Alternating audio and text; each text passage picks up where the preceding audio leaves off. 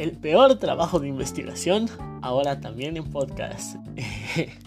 Eh, en esta ocasión, en este intento de audiolibro, referente al trabajo que estoy realizando,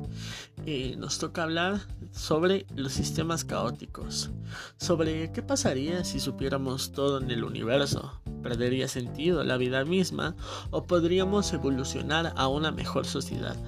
Son preguntas que traerían mucho más cuestionantes que respuestas. A lo largo de la historia, varias ciencias se han preguntado esto. Eh, ahora es turno de la psicología el poderle dar un sentido y una errónea pero aproximada respuesta a la realidad. Eh, para comenzar con este capítulo, vamos a empezar con una frase de Camus que dice, para comprender el mundo es preciso a veces apartarse de él. Y bueno, eh, después de esta larga introducción, eh, comienza este capítulo con muchas interrogantes.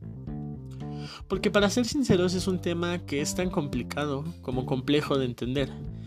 Pero antes de proceder a la definición como tal de lo que es un sistema caótico y cómo se comporta matemáticamente, debemos tener la noción de que cuando mencionamos la palabra caos no nos estamos refiriendo a cosas sin sentido, a cosas que no pueden predecirse o incluso a la ausencia de reglas, sino cuando se menciona que cierto fenómeno, en este caso cierta patología mental, presenta un comportamiento caótico, se hace referencia al caos determinista, que se va a comprender con la siguiente cita de Rivera Durón y Campos Cantón, que nos dice que debido a la ausencia de una variable aleatoria se les da el nombre de sistemas dinámicos deterministas. Esto significa que una condición inicial provoca cierta evolución temporal del sistema y cada vez que se empiece con la misma condición inicial, el sistema evolucionará de igual manera. Así un sistema dinámico caótico es un sistema dinámico determinista. Eh, de este modo estamos hablando de sistemas caóticos por el hecho de que la salud psicológica en esencia o en la mera realidad podría tener este comportamiento. ¿A qué me refiero? Pues me refiero al hecho de que en donde como ya vimos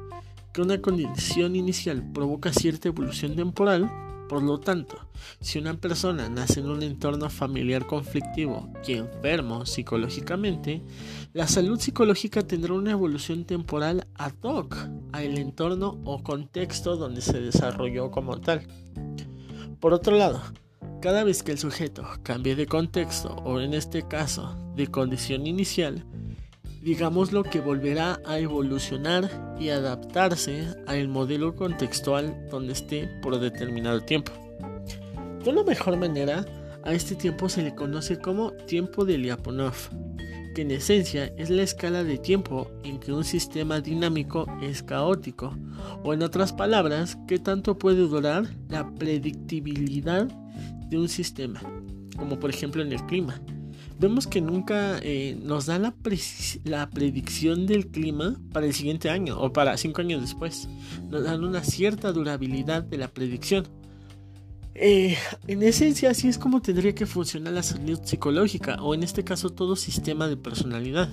La psicología eh, tendría que apuntar a una durabilidad de las predicciones y volver a tener certidumbre en las ciencias sociales, ya que al darle fin a la certidumbre en las ciencias sociales, estaríamos condenando a la psicología a morir como en su momento lo hizo la filosofía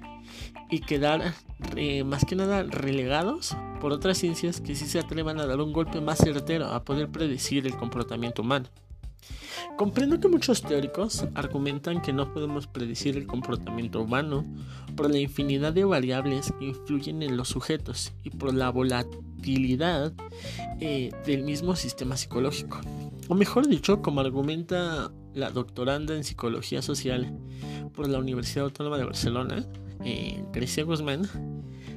ella nos dice que la lógica de la predicción tuvo un especial éxito mientras se entendía el universo en términos de sistemas lineales, asentados en una relación estable causa-efecto. Pero cuando llegaron la teoría del caos y la mecánica cuántica a desafiar la, linealidad de todos los sistemas, hubo un cambio de paradigma a partir de considerar que los sistemas no, no lineales, que son los sistemas complejos de comportamientos caóticos y no cíclicos como los seres humanos, el estado inicial no es igual al estado final, ni lo determina con lo cual son sistemas que no pueden ser predichos. Esto es lo que nos dice la doctora Grecia Guzmán. Pero, pero, aquí encontramos un error en la comprensión ontológica de la psicóloga sobre el, sobre el funcionamiento de la mecánica cuántica o la teoría del caos en donde menciona que dentro de estas teorías no hay una determinación implícita en su propia naturaleza, además de que dice que el estado inicial no determina el estado final y por lo tanto son sistemas eh, que no pueden, no pueden predecirse. Aunque, aunque encontramos que, pues como tal, esto no es así, no es así, ya que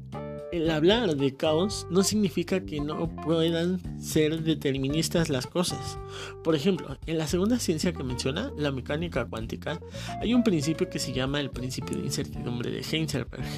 en donde de forma coloquial se podría entender que dentro del mundo cuántico las cosas son imprecisas y por lo tanto leyes deterministas no entran dentro de este mundo. Pero en realidad no es así, como ya lo habíamos explicado, si no me recuerdo en otro podcast anterior, eh, cuando hay cosas que no podemos manejar o predecir, el deber de la ciencia es encontrar la forma de hacerlo y no caer como tal en las subjetividades, porque a final de cuentas eso es lo que se trata de evitar. Por lo tanto, pues eh, para resolver en cierta forma el principio de incertidumbre de Heisenberg, se utiliza algo que se llama onda plana en la cual no significa que el hecho de que nuestros instrumentos no puedan medir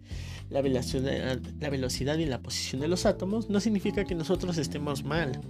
o que no podamos, digámoslo, predecirlo, significa que la propia naturaleza no lo conoce y entonces debemos de forzar en esencia pues a la naturaleza a que lo conozca. Pero pues al hablar de la teoría del caos y por ende de sistemas caóticos, la cosa se pone pues un poco más complicada, digamos lo más, más interesante. Porque en los temas que se han expuesto con anterioridad, tenemos un referente en la física, donde podemos irnos acompañando de la mano para ir descubriendo cómo aplicar esos argumentos y teorías al plano aún demasiado desconocido de la mente humana. Así pues, en este caso los sistemas caóticos los vamos a entender que son aquellos sistemas donde si cambia un solo factor de todo el sistema, el resultado final va a ser distinto. Pongamos un ejemplo. Eh, espero poderlo ejemplificar, eh, ya que eso lo están escuchando las dos personas. Dice, eh, digamos lo que al lanzar una bolita de papel a un cesto de basura, eh, desde una distancia considerable. La primera podría ser que sí, que la tenemos al centro de este, pero puede que la segunda vez una ventana se abra y entre una corriente de aire, pero la fuerza que lancemos haga que aún así la bolita de papel caiga dentro del cesto o hasta incluso podría haber un tercer intento donde podríamos distraernos y voltear al otro lado y la bolita de papel en esta ocasión no caería dentro del cesto de papel. Eh, de este modo, quedaría atrás el argumento que propone la psicóloga, donde dice que la condición inicial no tiene nada que ver con la condición final, porque como ya lo vimos, el hecho de cómo, cómo inicia, digámoslo, este experimento va a repercutir considerablemente en el final del experimento como tal ya que en esencia esto sería un poco absurdo, porque gracias a la mecánica cuántica, pues existen los láseres o la fibra óptica o en campos de la informática hasta los chips o las encriptaciones, y nadie podría argumentar que dentro de estas aplicaciones de la mecánica cuántica los sistemas no son predecibles, y por lo tanto también tenemos el ejemplo de lo que nos interesa en este capítulo, que son los sistemas caóticos. Por lo tanto, los sistemas caóticos podrían definirse con tres características, que son las siguientes. Estas características son dadas por la Asociación Nacional de Estudiantes Universitarios de Ciencias Físicas. Eh, ellos nos dicen que que dentro de estas tres características existe la no linealidad, la extrema sensibilidad que poseen ante cambios muy pequeños de sus condiciones iniciales y que no se pueden prever el comportamiento del sistema hasta que el proceso sucede o se calcula. Mas, sin en cambio, igual nos mencionan de que a pesar de que este comportamiento impredecible, el sistema es determinista. Eh, digámoslo, es decir, que para unos parámetros dados, el sistema está completamente determinado para tiempos futuros, por muchas veces que lo volvamos a calcular o a repetir. Eso sí, si cambiamos mínimamente alguno de los parámetros, podremos encontrar con una sorpresa el resultado final será muy diferente al original. Retomando un poco acerca de lo de la bolita de papel y el cesto, que no se me ocurrió otra cosa. Eh,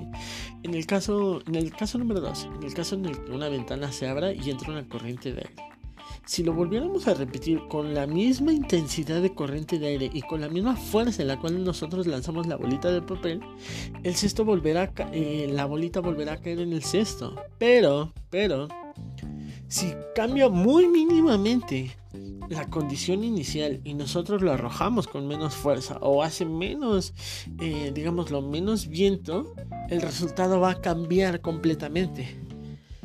Eh, digamos que lo que queremos recalcar aquí es lo que se menciona en la cita y es el hecho de que a pesar de que hasta cierto punto la impredictibilidad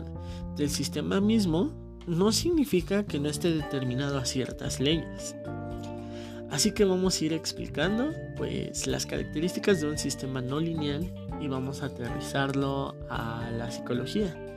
y explicar porque si lo entendemos como este sistema caótico, por lo tanto, pues en esencia eh, podríamos predecirlo y hasta cierto punto prevenir y o curar los trastornos de personalidad. Pero bueno, eh, vamos con ello. Hasta donde haya llegado. Eh, lo primero que nos menciona habla acerca de la, de la no linealidad. Como lo habíamos dicho en los, en los ejemplos, no, en las características de los sistemas caóticos. La no linealidad se refiere que, pues, a que nunca se va a seguir un patrón tan establecido y riguroso. Aterrizando esto en la psicomana y con base a los axiomas que plantea el psicoanálisis, existe dentro de nuestro sistema la posibilidad de que podamos tener regresiones, ya sea en los estadios sexuales o en regresiones traumáticas, como en el caso del trastorno de estrés postraumático, donde en esencia el trastorno podría ser eso, y por lo tanto volvemos a vivir el evento traumático que aconteció en un determinado punto del tiempo y espacio. Aquí podríamos eh, más que nada encontrar una alta gama de posibilidades para en posteriores trabajos y en este, o bueno, más que nada en siguientes capítulos, a hablar de qué pasaría si podríamos controlar la no linealidad de la psique humana y qué ventajas nos traería el poder entender esto. Estas interrogantes se plantean por el hecho de que si logramos controlar el caos, que hay dentro de la psique y saber realmente cómo se originan los trastornos de personalidad y su vez, y a su vez cuál es la marca que se queda registrada en el aparato psíquico, pues digamos lo que podríamos en cierta parte utilizarlo para saber cuáles son los factores fundamentales del por qué aparecen los trastornos mentales. Además que posteriormente, donde explicaremos los modelos, ya en otros capítulos del podcast,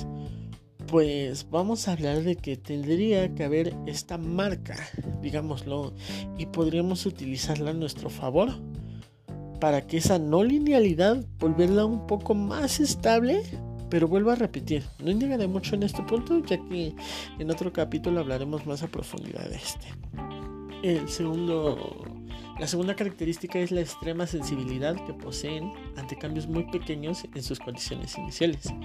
Aquí podemos decir que de los infantes que nacen con ciertas predisposiciones biológicas a desarrollar un determinado trastorno mental, si tan solo, si tan solo cambiamos cierta parte de su sistema, o mejor dicho, de su contexto donde se desarrolla, va a pasar que muy difícilmente se le va a desarrollar esta patología mental. O hasta incluso, si el cambio es radical y, por ejemplo, es adoptado por un contexto completamente contrario a él, de donde iba a crecer, puede ser que nunca desarrolle esta patología como tal. Eh, puedo entender que lo que acabo de decir podría sonar un poco trágico y hasta cierto punto a una condenación de los seres humanos, pero me gustaría que el que esté escuchando esto, la única persona que esté escuchando esto, eh, esté haciendo este viaje conmigo. Eh, que vea que todo esto es un trabajo teórico. Y hablamos en los supuestos más fríos y crudos de la propia mente humana, porque aquí posteriormente eh, hablaremos de algo demasiado peculiar, ya es que a pesar de que el sujeto nazca en un contexto ya predeterminado y hasta cierto punto ya cargado en su propio sistema, va a haber algo y va a tener una escapatoria y es la situación que el sujeto decide optar en su contexto como tal. Pero esto lo, seguiremos hablando en otros podcasts después, porque para ser sinceros es uno de los temas más difíciles que se me han hecho hablar y pues nada, espero y me haya entendido que haya podido plasmar lo que estaba en mi mente y síganlo escuchando. Creo que será en esencia un poco entretenido y divertido. Las peores ideas redactadas con el peor trabajo de investigación, ahora también en podcast.